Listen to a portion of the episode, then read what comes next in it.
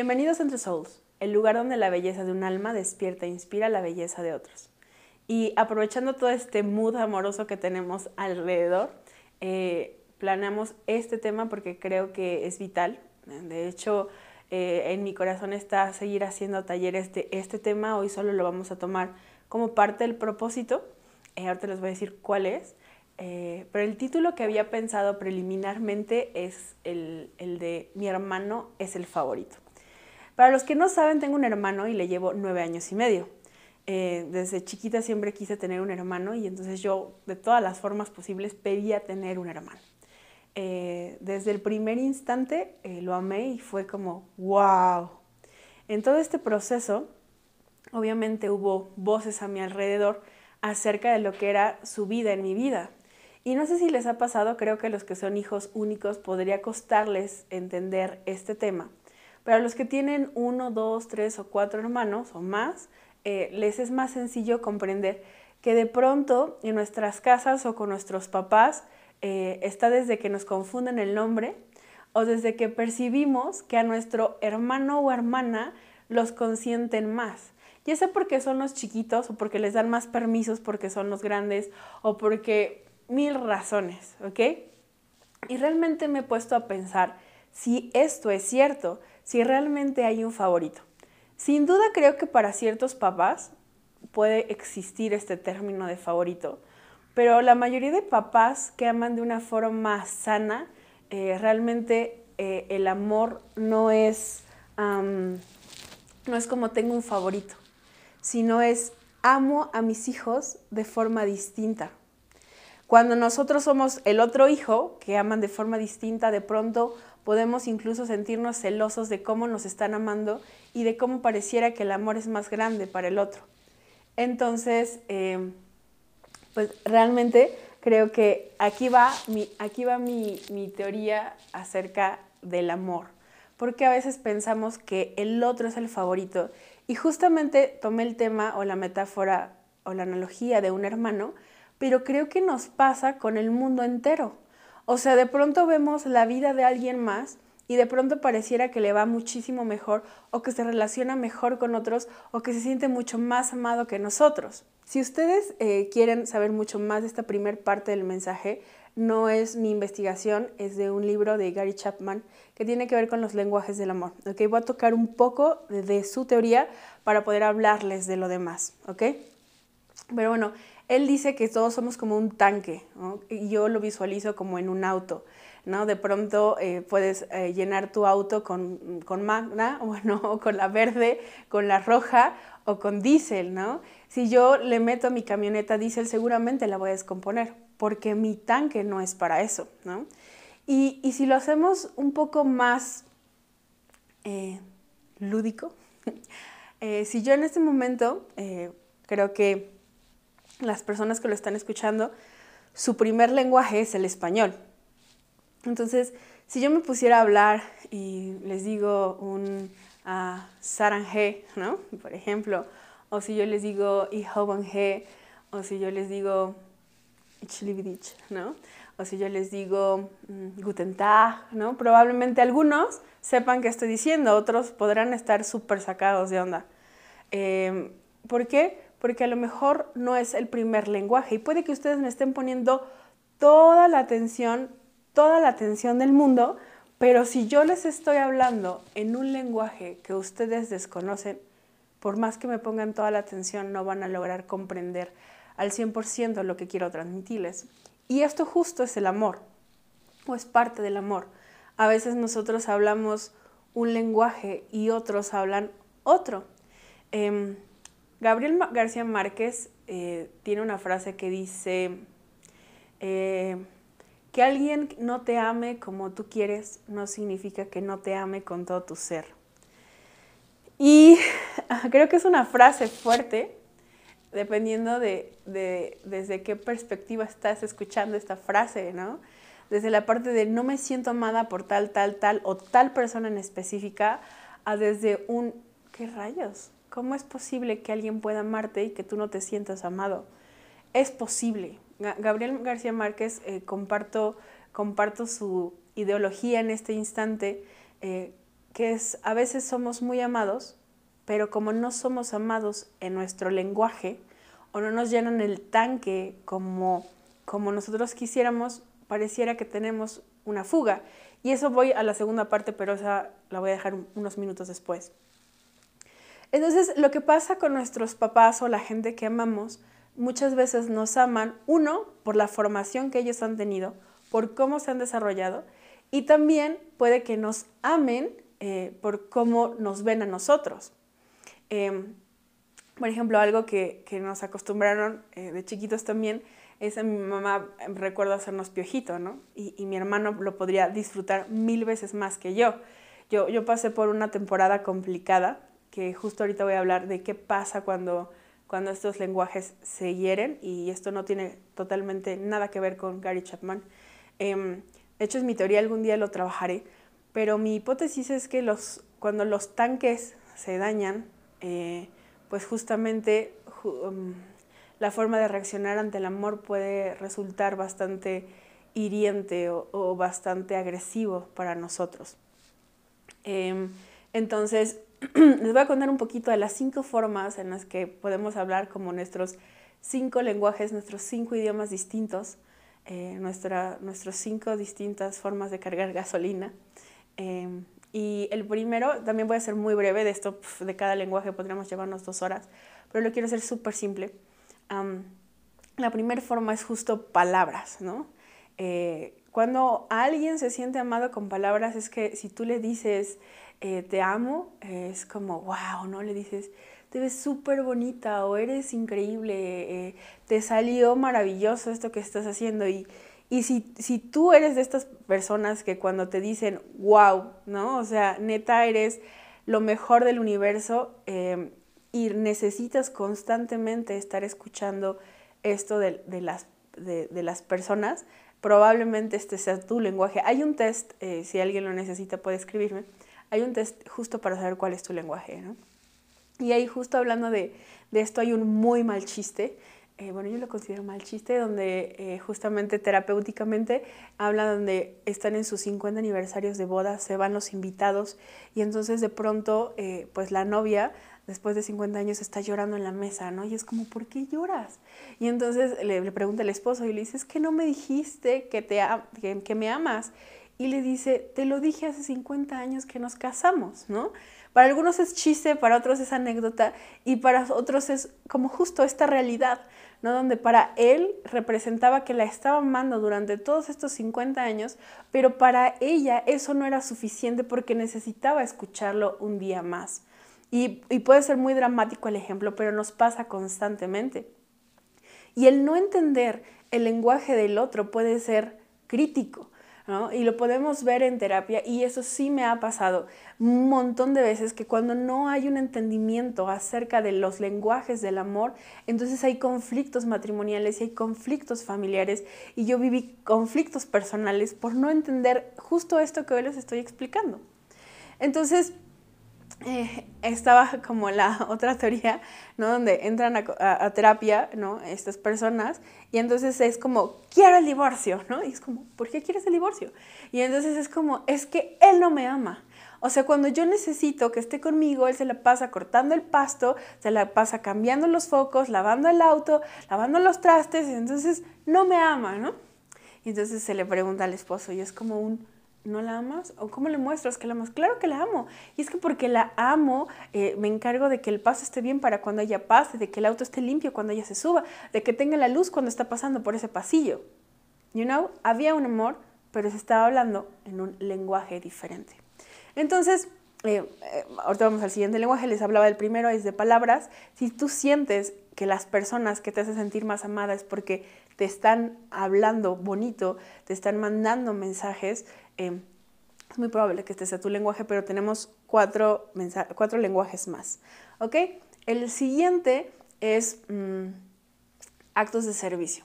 Yo creo que este es un lenguaje que como mamás mexicanas se desarrolla muy cañón, ¿ok?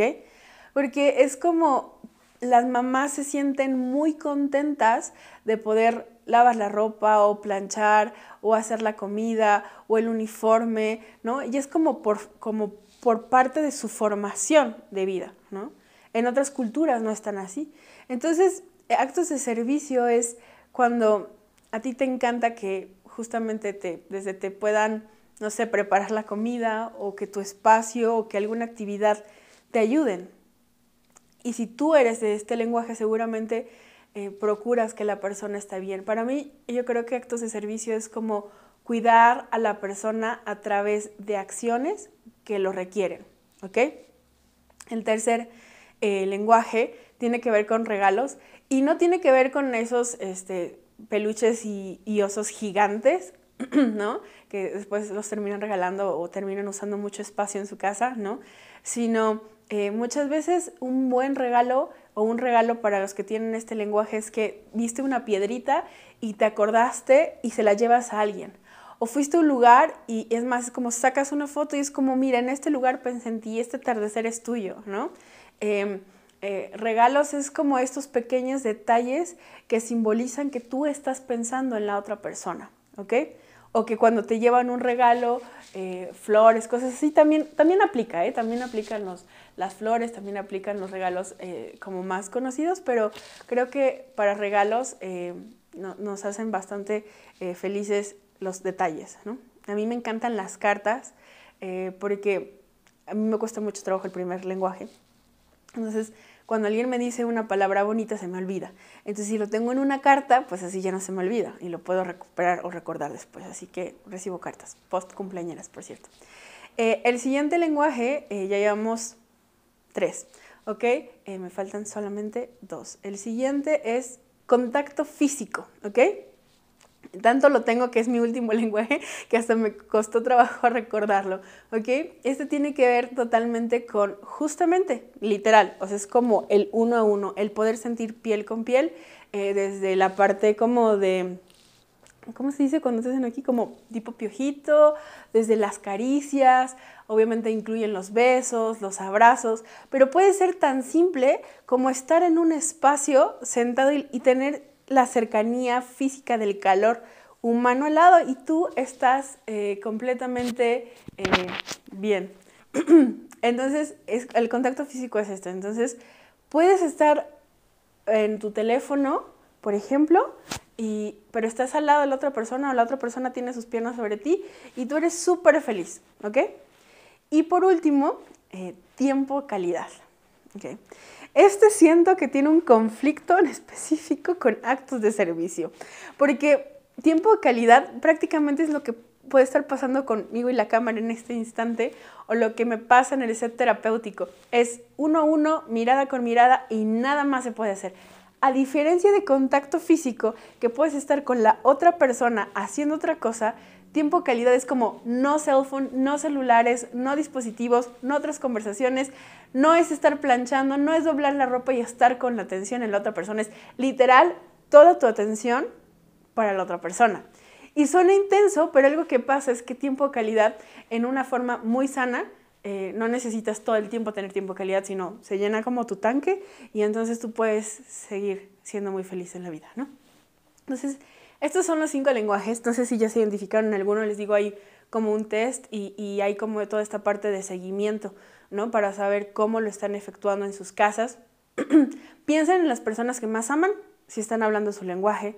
Si ustedes están hablando el lenguaje de alguien más, eh, creo que también sería importante pensar si las personas que están en sus vidas de, de una forma, con un vínculo cercano, y les conflictúa algo es porque hablan otro idioma, que no es su idioma, que no es su lenguaje. Entonces, eh, es importante que lo pensemos porque a veces eh, yo tengo otra teoría, esta sí es mía, eh, también es que no creo que se trate de que amemos más a las personas, creo que el amor es. Lo que sí creo es que podemos amar mejor porque conoces a alguien y entre más pasas eh, eh, este vínculo con alguien más, entonces descubres justamente cómo puedes amarlo de una mejor forma en su lenguaje. ¿Ok? Entonces, em, ojalá se identificar en alguno. Y ahí va una parte de lo que estoy desarrollando como mi hipótesis. Eh, cuando los lenguajes son heridos, em, podemos convertirnos en asesinos a través de nuestro lenguaje y también nos podemos volver temerosos, encarcelados de poder recibir el amor de esta forma. Una hipótesis sencilla, que tampoco se trata el punto de qué es lo que pasa con los cinco lenguajes rotos, es, por ejemplo, eh, lo he notado que cuando hay una clase de abuso eh, físico, un abuso sexual, em, la parte de contacto físico eh, llega a dos extremos. Por un lado, em, el rechazo total físicamente y el otro es como si se cauterizara algo y, necesitaras todo este contacto para poder estar, pero de una forma que se vuelve como un vacío. Y aquí ocuparía justamente la misma metáfora del, tanque, cuando los, los lenguajes se hieren, cuando tu amor o la forma en la que tú amas se hiere, es como si le hiciéramos orificios al tanque de amor. Entonces, aunque alguien intente de una forma sana amarte, lo que va a pasar es que se va a ir y te vas a sentir vacía constantemente o vacío constantemente. Entonces, si tú ves que hay una muestra de amor de otros hacia ti y para ti resulta insuficiente, uno es evaluar cuánto está haciendo tu amor propio y tu autocuidado y la otra es evaluar si dentro de estos lenguajes hay un orificio en tu tanque y necesita ser restaurado. En esta parte yo considero que la ayuda de otros es bastante buena, porque eh, pasa en las películas, ¿no? De que estás como en la escena eh, como de, intensidad, ¿no? Donde algo está pasando, te están persiguiendo, se te rompe algo y es como crack, ¿no? Te lo arreglan súper rápido, te lo arreglas tú. La realidad es que cuando algo nos pasa cotidianamente y se nos rompe algo, necesitamos un médico que nos ayude a sanar, porque el dolor y nuestra falta de conocimiento sobre cómo colocar un hueso correcto eh, nos va a hacer que a lo mejor quedemos chuecos. Entonces, cuando, si ustedes identifican que hay un orificio en su tanque de amor, yo les sugeriría, vayan a consejería, vayan a terapia, at least o mínimo hablen con un buen amigo, ¿no? Eh, ¿Por qué lo dije como mínimo háganlo? Porque a veces cuando amamos a alguien, no, quitamos la objetividad del tema y a veces nos complica hablar, por ejemplo, en el tema de abuso. Creo que lo ideal es de pronto hablar con la gente que amamos, pero a veces hay tanta vergüenza porque muchas veces es por alguien cercano que te consume y no puedes hablarlo. Por eso les digo, a veces es mejor hablarlo con un profesional que va a poder cuidar la forma de cómo ayudarte a, que esto salga y que esto sane. Por eso yo estoy convencida que la ayuda profesional siempre es buena. Entonces, ¿por qué les cuento todo esto? Porque yo he experimentado eh, constantemente que desde ver el principio, como decía eh, Gabriel García Márquez, ¿no? De cuando me doy cuenta que no me están amando en mi lenguaje, pero me descubro que sí es a través de su lenguaje, entonces puedo llenar mi convicción de que su amor es real, que su amor es verdadero. Y cuando me toca a mí y tengo un vínculo cercano con una persona cerca del amor, entonces me da la oportunidad eh, justamente de amar mejor a quienes amo. Y creo que estaría increíble que esta semana pudieran eh, poner en práctica el analizar cómo estamos amando a otros. Porque cuando se empieza a llenar tu tanque desde, desde, que, desde que dices, ah, ok, creo que mi tanque se llena con la roja y entonces mi motor funciona más. Entonces vas a tener más rendimiento en la vida, vas a sentirte más feliz en, en tus actividades cotidianas. Y si ves que hay una herida, entonces, y esto te está drenando tanto, pues puede haber una restauración para tu tanque para que puedas llegar más lejos de lo que hoy has tú llegado. Y que si tú conectas con el lenguaje de otros, de los que están cerca de ti, entonces las atmósferas que se generen en tu casa, laboralmente, con tus amigos, con tu pareja, van a ser atmósferas de paz, de amor, de cuidado, de crecimiento, de desarrollo de sueños, de propósito. Y por eso es importante porque a veces esperamos y tenemos ciertas expectativas románticas hollywoodenses, pero el amor es más práctico como las cinco cosas en las que podemos amar a alguien. Entonces, pues les dejo, les dejo esto esta, esta semana. Espero les ayude y pueden escribir qué les pareció este tema y si necesitan ayuda en los lenguajes y en la forma de amar a otros, pues aquí estoy. Así que, ah, también les puede servir como un extra eh, pensar que pueden soltar su, mi hermano, mi hermana, tal persona es la favorita, sabiendo que tú eres especial y que tu forma de ser amada, de ser amado, es distinto a otros y está bien. Entonces, nos vemos la próxima semana. Bye bye.